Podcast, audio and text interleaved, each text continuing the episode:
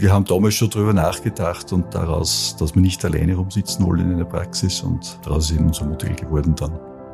Das Bewusstsein hat sich auch geändert. Es will nicht jeder 20 Stunden am Tag arbeiten. Man will ein bisschen Zeit für die Familie haben. Durchaus auch mit dem Vorteil dann frischer und munterer wieder in die Arbeit zu gehen, was dann auch den Patienten zugutekommt. Also da hat sich sowohl bei den Ärzten als auch bei den Patienten sicher viel getan. Also es ist ja verpflichtend, jetzt sechs Monate Allgemeinmedizin zu machen. Das wird, äh, die Überlegung ist, das auf ein Jahr auszuweiten. Und dann hat man natürlich einen anderen Zugang.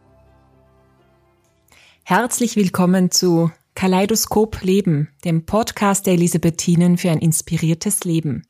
Ich bin Michaela Mallinger. Und ich bin Michael Ettlinger. Waren Sie, liebe Zuhörerinnen und Zuhörer, in letzter Zeit einmal auf der Suche nach einem neuen Hausarzt? Ich zum Glück nicht. Wie man aus Erzählungen und aus den Medien hört, kann diese Suche aber durchaus herausfordernd sein. Immer weniger Allgemeinmedizinerinnen und Allgemeinmediziner, so scheint es zumindest, wollen eine Praxis mit Kassenvertrag eröffnen oder übernehmen. Vor allem in ländlichen Gegenden, aber auch in den Städten gibt es mittlerweile einige Versorgungslücken. Und auch das relativ neue Modell der Primärversorgungseinheiten, kurz PVE, setzt sich nur sehr zögerlich durch. Stattdessen entstehen immer mehr Wahlarztordinationen. Aber woran liegt das? Ist das Berufsbild des Hausarztes für junge Medizinerinnen und Mediziner nicht mehr attraktiv? und was müsste sich ändern, damit es wieder attraktiv wird. Darüber unterhalten wir uns heute mit unseren Gästen. Herzlich willkommen, Frau Doktorin Barbara Rechberger und Herr Dr. Herwig Markott. Grüß Gott. Grüß Gott. Frau Doktorin Barbara Rechberger, 30 Jahre jung und seit Jänner 2022 eine von fünf GesellschafterInnen der Primärversorgungseinrichtung Grüne Mitte in Linz. Frau Rechberger, Sie haben in Innsbruck Medizin studiert, leben inzwischen in Linz, haben im Ordensklinikum Linz Elisabethinen ihre Ausbildung abgeschlossen und sind dort nach wie vor als Stationsärztin in der Abteilung für Lungenkrankheiten tätig. Gemeinsam mit ein paar ihrer Arztkollegen und Arztkolleginnen haben sie sich letztes Jahr für einen neuen Weg des Hausarztseins entschieden und wollen ihre Begeisterung für die Allgemeinmedizin in dieser neuen Form leben. Es ist die Vielfalt an Aufgaben und die Vernetzung mit anderen Berufsgruppen, die mich in der Allgemeinmedizin reizen, sagen sie, und bringen damit einen zentralen Punkt im Konzept der PVEs zum Ausdruck. Herr Dr. Herwig Margott, ebenfalls Allgemeinmediziner, 62 Jahre jung und Hausarzt mit jahrzehntelanger Erfahrung. Herr Dr. Margot, Sie kommen ursprünglich aus der Sport- und Arbeitsmedizin, haben aber bereits vor 22 Jahren den Sprung in die Allgemeinmedizin und von einer Wahlarztpraxisgemeinschaft in die Kassenarztmedizin gewagt. Seither sind Sie in einer Ordination am Bindermichel in Linz tätig, leben mit ihrer Familie in Linz und sehen sich nun mit einer neuen Veränderung, der Pensionierung ihres Kollegen in der Gemeinschaftspraxis konfrontiert. Danke, dass Sie beide heute mit uns über die Veränderungen und die Herausforderungen im niedergelassenen Bereich sprechen. Schön, dass Sie da sind.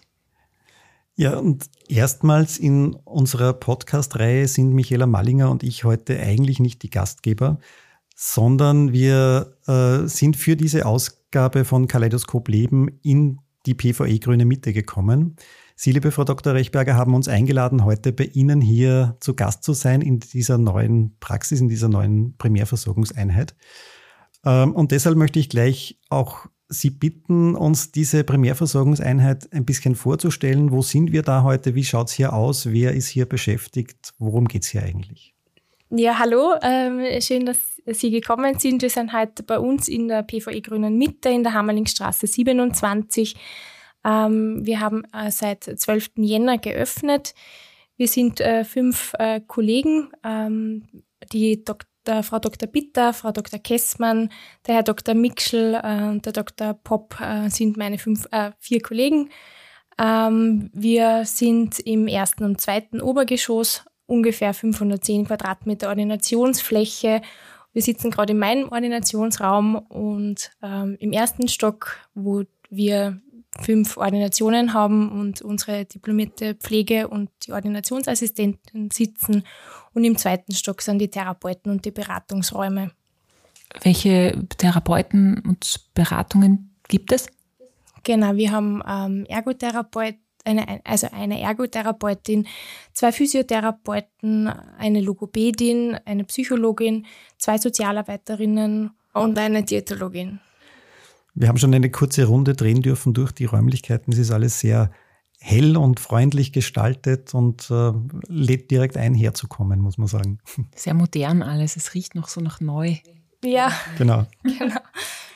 Herr Dr. Margot, äh, Sie sind im Gegensatz zu Frau Dr. Rechberger nicht in einer PVE tätig, sondern teilen sich mit einem Kollegen eine mehr oder weniger ganz normale hausärztliche Praxis, so wie sie wahrscheinlich jede und jeder von uns kennt.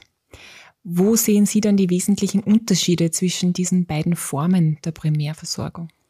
Hm, um mit den Vorteilen zu beginnen, also einen Vorteil sehe ich darin, dass man doch eine größere Selbstständigkeit hat. Also ich bin wesentlich freier äh, in der Einteilung der Zeiten, in der Bestimmung der Zeiten, Behandlungszeiten, äh, Ferienzeiten. Bin vielleicht in der Entscheidungsfindung tue mir etwas leichter. Ich muss mich nicht mit äh, vielen Kollegen äh, abstimmen entsprechend, was auf längere Zeit oft gar nicht so einfach ist, denke ich. Äh, ich kenne es eben nur von einem Kollegen. Die Nachteile, äh, einer fällt mir schein, wenn ich da hereinkomme, das ist eine ganz tolle Ordination mit vielen Möglichkeiten. Äh, da, wie schon gesagt, wird man fast blass, das ist sehr schön. Äh, die Möglichkeit, gerade wenn viele Patienten kommen, darauf zu reagieren, den mit zwei Kollegen zu versorgen und auf, auf so Engpässe besser zu reagieren. Und ist ein weiterer Vorteil hier. Und äh, was mir noch einfallen würde, die Möglichkeit, sie gegenseitig abzulösen. Also ich kann mir zwar die Zeiten besser aussuchen, aber ich muss äh, relativ lange immer hier sein. Hier kann ich einsteigen mit 10 Stunden die Woche, 20 Stunden die Woche, äh, sei es Richtung Pension, sei es, wenn ich einsteigen will mit Kind, ist das natürlich ein, ein tolles Modell, das das Arbeiten sicher erleichtert. Für jene Zuhörer, die vielleicht das erste Mal von PVI hören, wie beschreibt man denn das? Was unterscheidet es von einer Gemeinschaftspraxis? Was macht es so besonders? Bei der PVE sind ähm, auch andere Berufsgruppen, nicht nur Ärzte ähm, dabei. Also das ist so ähm, Diätologen, Ergotherapeuten, Physio, ähm, Sozialarbeit und Psychologie sind Teil vom PVE. Das so ein bisschen eine gesamtheitliche Versorgung für die Patienten ähm, darstellt. Es ist leichter, ähm, dort, äh, wie gesagt, auch äh, die Therapien zu bekommen. Man muss nicht nach auswärts überweisen, sondern kann einfach sagen, machen Sie nur bitte einen Termin aus, wir haben Therapeuten bei uns. Das ist, glaube ich, der Riesenvorteil von dem PVE als Patient auch. Das heißt, man hat, man hat eigentlich alles, was man so braucht im niedergelassenen Bereich, außer die fachärztliche Versorgung hat man hier beisammen, wenn man Patientin oder Patient bei Ihnen in der PVE ist. Genau, prinzipiell dürfte auch eine Kinderfach, also ein Kinderfacharzt ähm, in die PVE einsteigen. Für alle anderen Fachrichtungen geht das nicht. Ähm, genau, es ist nur für Allgemeinmedizin und für die Kinderfachkunde äh, ist es dabei. Und in der normalen hausärztlichen Praxis sozusagen, da sind Sie alleine mit ähm, Ordinationsassistentinnen und Assistenten? Oder gibt es da auch noch andere Berufsgruppen? Na, genau so ist es. Also wir haben nur und nur unter Anführungszeichen, die sind nicht sehr gefordert. Äh, unsere Assistentinnen, die schon schwer zu kriegen sind und eben wir drinnen und alles Physikotherapie und dergleichen muss weiter überwiesen werden, entweder mit Empfehlung, aber im Haus gibt's das leider eben nicht. Mhm. Wie nehmen die Patientinnen und Patienten dieses neue Angebot an? Also wir haben bis jetzt in den gut vier Wochen äh, sehr gute Rückmeldung bekommen. Sie kennen es ähm, noch nicht, nicht, nicht wirklich. Also das, das Konzept der PVE ist für die Patienten noch nicht wirklich bekannt und da sind sie natürlich erstaunt, dass das gibt und freuen sich darüber, dass das Angebot jetzt endlich auch da. Äh Sie sind ja relativ jung und von sozusagen von Krankenhauserfahrung äh, ist es ja jetzt ein völlig neuer Schritt in Ihrem Leben, so von Angestelltenverhältnis zu teilweise Selbstständigkeit, von klinischer Alltag zu niedergelassener Bereich. Wie erleben Sie diese, diesen Umstieg oder diese Veränderung in Ihrem Leben? Ähm, wir haben in der Ausbildung sechs Monate Allgemeinmedizin schon machen müssen. Ähm, das heißt, wir waren alle schon äh, beim Allgemeinmediziner oder in einer PVE in meinem Fall.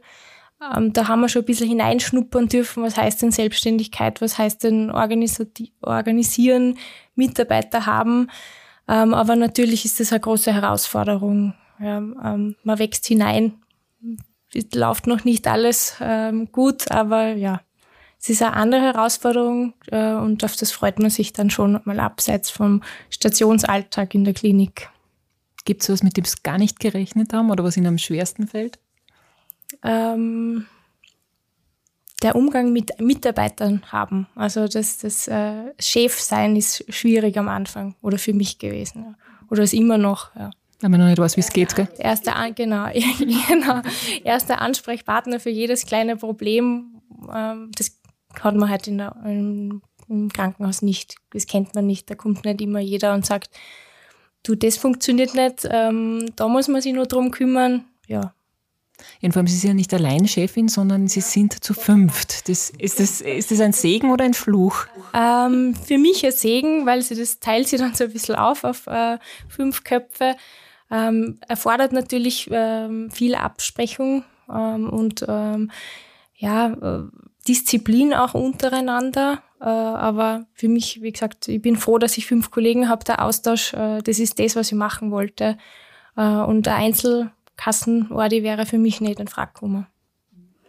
Nicht nur, weil ich nicht nur medizinisch äh, mich austauschen kann, sondern ja, es ist ein Gemeinschaftsprojekt und es macht einfach Spaß. Ich war immer Teamplayer und das war mir wichtig, dass das auch im Beruf möglich ist.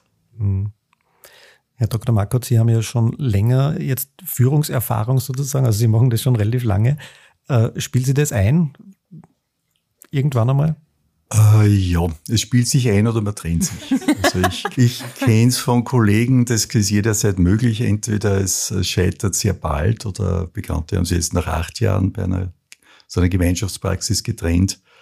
Aber es spielt sich eben irgendein Verhältnis ein. Aber das ist sicher komplexer je mehr Leute zusammenarbeiten und eigentlich auch äh, gleichrangig nebeneinander sind. Mhm. Wäre das zu Ihrer Zeit vorstellbar gewesen, also wie Sie so in dem Alter von der Frau Dr. Rechberger waren, äh, mit so einer großen Gruppe zu fünft äh, in eine gemeinsame Praxis irgendwie zu gehen? War das rechtlich möglich und was auch von der, von der Einstellung her überhaupt denkbar? Also damals vor ungefähr 20 Jahren, wenn ich mich recht erinnere, war das rechtlich äh, unmöglich. Da war es überhaupt unmöglich, sowas auch zu zweit zu machen. Also wir waren mit anderen da relativ bald dran und mehr als zwei war meines Wissens nicht möglich. Da ist nur drüber gesprochen worden und es ist ja kaum überlegt worden, weil es eben nicht möglich war. Ist aber, äh, wir haben damals schon drüber nachgedacht und daraus, dass wir nicht alleine rumsitzen wollen in einer Praxis und daraus ist eben unser Modell geworden dann. Hat sich da auch was aus Ihrer Sicht verändert an der, an der Einstellung, also an der Einstellung der Ärztinnen und Ärzte, vielleicht nicht mehr als Einzelkämpfer irgendwo in einer Ordination zu sitzen, sondern äh, dass man eben mehr in Richtung Team geht, so wie es die Frau Dr. Rechberger auch beschrieben hat? Ja, ich denke, das hat sich schon massiv geändert. Erstens sind die Voraussetzungen komplexer und komplizierter geworden. Und das Ganze drumherum bei einer Ordination ist mehr geworden. Und das ist natürlich in einer Praxis mit vier, fünf Ärzten wesentlich leichter und effizienter zu handeln. Äh, der Mangel an Ärzten ist auch spürbarer oder die Patienten werden mehr. Mit einem Ein-Mann-Ordination tut sich da wesentlich schwerer, das abzufangen. Äh, die Möglichkeit, immer offen zu haben, die natürlich für die Ärzte nicht so angenehm ist, aber für Patienten einfach gut zu wissen, da kann ich jederzeit hingehen ich auch für einen sehr großen Vorteil, der eigentlich bei einer Einmannordination nicht machbar ist. Und die Ärzte selber sind, das Bewusstsein hat sich auch geändert. Es will nicht jeder 20 Stunden am Tag arbeiten. Man will ein bisschen Zeit für die Familie haben, durchaus auch mit dem Vorteil dann, frischer und munterer wieder in die Arbeit zu gehen, was dann ja auch den Patienten zugutekommt. Also da hat sich sowohl bei den Ärzten als auch bei den Patienten sicher viel getan. Wie war ein Patient vor 20 Jahren und wie ist er heute? Gibt es da aus Ihrer Erfahrung Unterschiede? Äh, wenn man es so ganz grob unterscheiden sollte, früher ist ein Patient gekommen, wenn er sich äh, wirklich schlecht krank gefühlt hat und, und sie dachte, jetzt muss ich endlich einmal zum Doktor so ungefähr.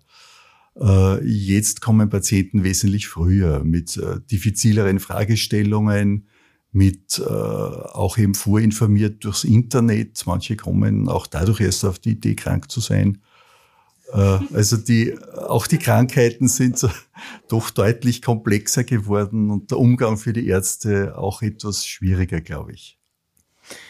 Sie haben ja im Vorgespräch für mich etwas sehr Nettes, also mir hat's gefallen, gesagt. Und zwar haben sie gesagt, früher sind die Menschen gekommen und gesagt, ich habe Halsweh. Heute kommen sie und sagen, ich äh, Halsweh, sage ich, Kopfweh. Und heute kommen sie und sagen, ich brauche ein MR, ein Schädel-MR. Ist das, äh, womit hat das zu tun, dass das äh, sich so verändert hat? Äh, ich denke, dass die Öffentlichkeit eine wesentlich, also Medizin in der Öffentlichkeit von Radiodoktor über irgendwelche Serien ist von daher besser informiert und sensibilisierter.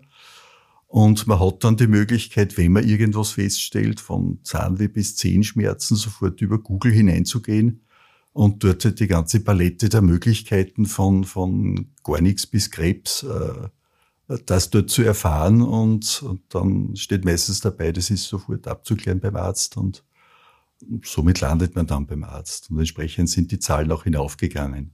Mit dem Vorteil, dass die Leute teilweise natürlich mit Erkrankungen früher kommen aber vielleicht mit dem Nachteil auch, dass man sich teilweise kränker fühlt und, und auf Ideen kommt, auf die man sonst nicht käme. Ist es auch ein, also das frage ich mich, ist es auch ein Generationenthema? Also wenn ich an meine Großeltern denke, da war das immer zum Arzt gehen, da, das ist, hat was mit Scham zu tun oder mit mir Schwäche eingestehen oder krank zu sein. Das, das will man nicht, das ist man nicht. Heute habe ich so das Gefühl, geht man viel neutraler zum Arzt und sagt immer, ja, lass ich mir da mal anschauen. Äh, da muss ich mich nicht schämen dafür oder das hat nichts mit meiner Schwäche zu tun. Erleben Sie das so oder ist das was, was ich halt so erfahren habe? Also im Laufe der Zeit würde ich das genauso sehen. Es war äh, früher sozusagen äh, so die, eher diese Aufbaugeneration, ich muss arbeiten, ich muss mir was schaffen, ich muss äh, Geld verdienen, das muss laufen. Und äh, jetzt hat man vielleicht etwas mehr und man hat etwas mehr Zeit, mehr auf sich zu schauen. Das rückt mehr in den Fokus. Und dann gehe halt. Früher hat man Kreuzweg gehabt und, und das hat man halt gehabt und jetzt erfährt man, das muss nicht sein und jetzt tut man was dagegen. Also da hat sich der Zugang schon deutlich geändert, meiner Ansicht nach. Ich glaube auch, dass Gesundheits-, das Gesundheitsbewusstsein sich verändert hat. Jetzt will man viel vorbeugend machen, weil man einfach auch im hohen Alter noch fit sein will. Ähm, und früher ist man oft vielleicht auch spät erst gegangen, wenn man nicht mehr recht viel selber äh, ja, machen hat können. Sprich Physiotherapie, solche Dinge bei Rückenschmerzen. Ähm, also da kann man schon viel vorbeugend auch machen. Ich glaube, das hat sich sehr verändert. Oder Vorsorgeuntersuchungen, ich weiß gar nicht, ob es die vor 20 Jahren auch schon gegeben hat, das Angebot. Ähm, aber das nehmen jetzt schon sehr viele Junge auch an. Ja, das, das, das Bild des fitten Pensionisten kommt da auch noch dazu, ja. glaube ich. Das ist, äh, das hat es früher in der Form gar nicht gegeben. Das war der zufriedene Pensionist und, und jetzt äh, äh, geht man mit 80 Skitouren, wenn es geht. Das ist neu. Mhm. Mhm. Hat diese, diese Änderung des, des Selbstbildes, ähm, hat sich auch bei den Ärztinnen und Ärzten, gehe mal äh, davon aus, vollzogen. Also so, ähm, man will vielleicht nicht nur 70 Stunden in der Woche arbeiten, sondern auch die Freizeit genießen. Ähm, hat es auch was dazu beigetragen, dass Sie diese Möglichkeiten verändert haben, wie man eine Praxis betreibt oder dass man eben in einer, in einer PVE geht? Ich glaube auf jeden Fall, weil ähm, wenn es solche Möglichkeiten äh, in der Niederlassung nicht geben hätte, dann wäre es, glaube ich, nur schwieriger, äh, die Allgemeinmedizin draußen zu besetzen. Also das war schon ähm, die Voraussetzung, dass die äh, ÖGK und, und äh, das Land, dass sie dir das überlegt haben. Weil einfach, ja, die jungen Kollegen auch ich sicher mehr äh, Life-Balance, also Arbeit, Work-Life-Balance, ähm, auf das mehr schauen als wie vielleicht früher. Aber wahnsinnig viele Primärversorgungseinheiten gibt es ja nach wie vor nicht. Na, also es gibt in Oberösterreich derzeit fünf, glaube ich, und wir sind das sechste, das jetzt aufgesperrt haben. Also das, das, also das Ziel von dem anfänglichen Projekt war, glaube ich, dass man innerhalb weniger Jahre schon deutlich mehr ähm, aufbaut. Davon sind wir nur ein bisschen entfernt. Aber schon langsam entstehen mehr. Und aus Ihrer Sicht, wo Sie es jetzt quasi von, von innen auch beurteilen können, ist es ein attraktives Modell für Sie als Ärztin? Ja, also sicher eben flexiblere Zeiteinteilung, ähm, leichtere Vertretung zum Organisieren. Natürlich viel Absprache ist nötig, aber auch im Hinblick, wenn man mal krankheitsbedingt ausfällt oder nach der Karenz zurückkommt, ist man sicher viel flexibler, als wenn ich einen Kassenvertrag habe, wo ich 20 Stunden abdecken muss alleine. Und da mache ich mir mit den Kollegen aus und sage, du, ich komme jetzt in einem halben Jahr mit 10 Stunden zurück kannst du die restlichen äh, Stunden besetzen. Also sicher einfacher, glaube ich. Mhm. Es gibt ja Wahlarztpraxen, es gibt Einzelpraxen mit Kassenvertrag und PVE nur mit Kassenvertrag, oder? PVEs gibt es nur mit Kassenvertrag, ja. Herr Dr. Margot, Sie haben ja beides schon mal probiert, ne? Sie haben die Wahlarztpraxis schon mal probiert und Sie haben den Kassenarzt schon mal probiert. Beim Kassenarzt es Bickenblim sozusagen. Ähm, wie würden Sie das beschreiben? Was sind so die Vorteile, Nachteile? Wie haben Sie beides erlebt? Äh, ja, also die Vorteile der Kassenmedizin sehe ich schon darin, dass für alle gleich zugänglich, äh, hoffe ich doch, sehr gute medizinische Basisversorgung geschaffen wird, also hochwertige Basisversorgung. Äh, als Wahlarzt ist man logischerweise äh, eher darauf angewiesen, auf die Bedürfnisse der Patienten doch sehr stark einzugehen, was ja eigentlich nichts Schlechtes wäre. Aber teilweise werden äh, meiner Ansicht nach medizinische Handlungen gesetzt, die vielleicht nicht unbedingt notwendig wären.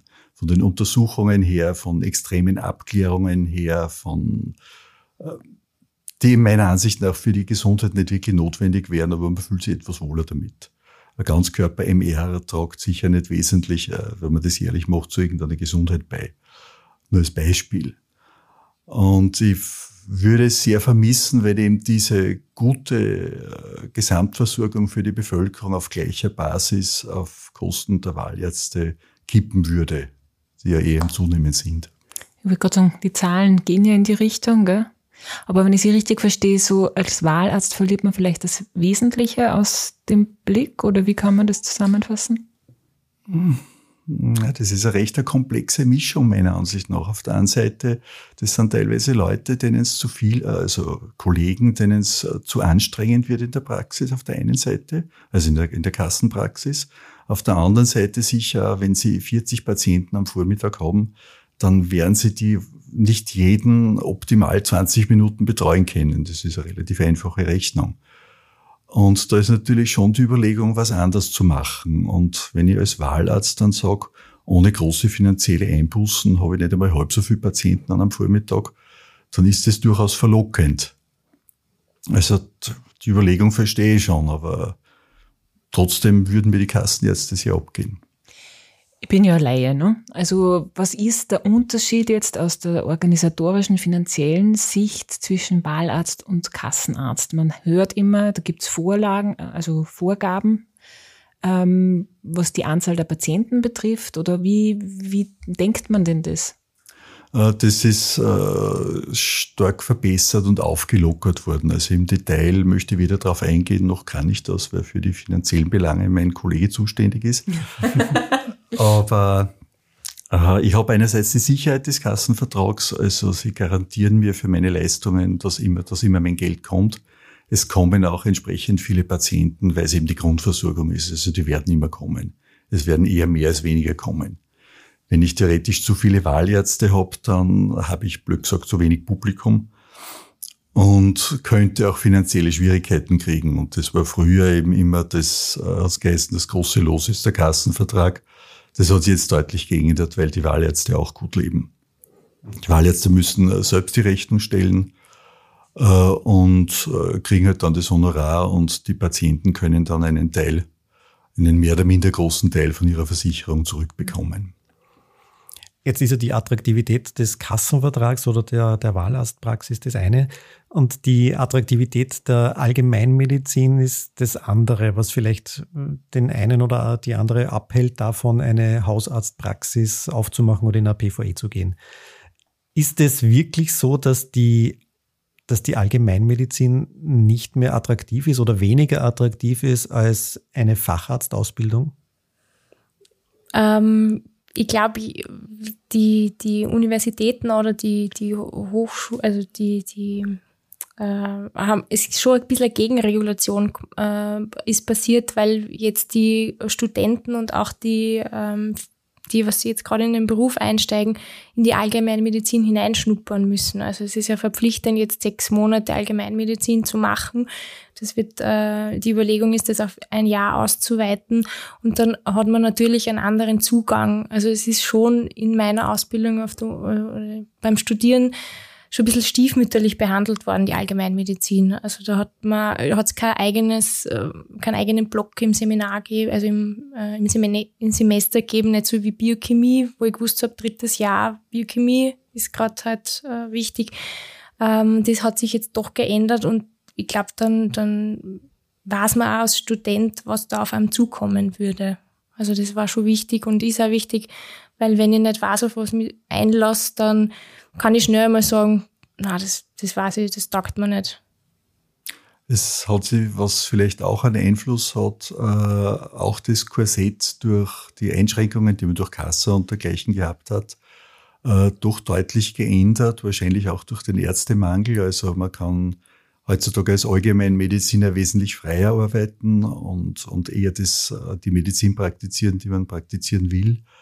Und es hat sich auch bei den, beim Finanziellen doch ein bisschen was gerührt, was sicher eine Zeit ein, ein, ein gewisser Faktor war.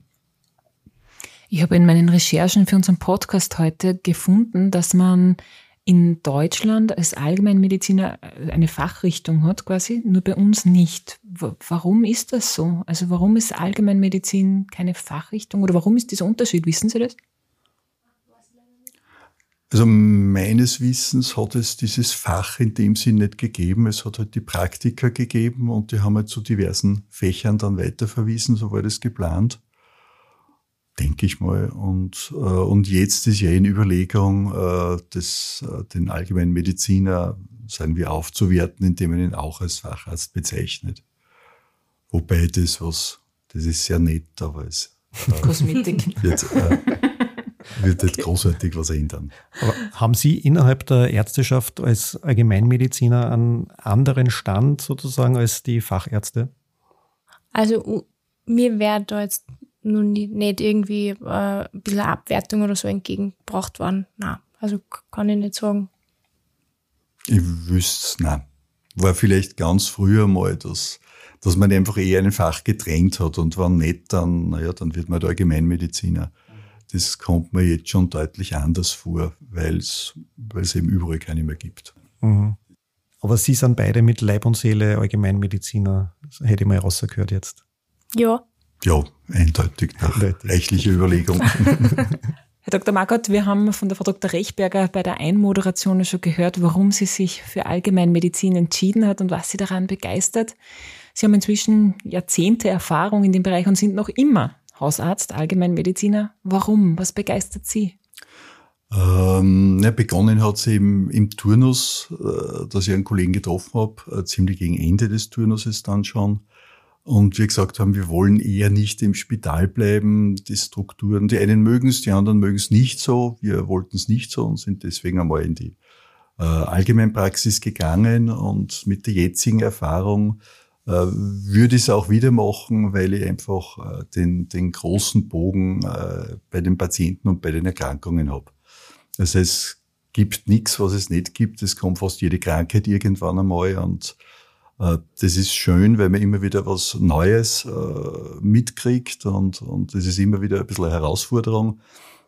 Auf der anderen Seite natürlich ein bisschen eine Belastung, weil das eine oder andere kriegt man nicht gleich mit und man muss fürchterlich aufpassen dabei die anderen Kollegen auch, aber das Spektrum ist da schon sehr, sehr breit. Sehr abwechslungsreich. Genau. Ja, herzlichen Dank für, für diese Einblicke in das Leben oder die Arbeit eines Allgemeinmediziners in den verschiedenen Formen, PVE und, und äh, Gruppenpraxis.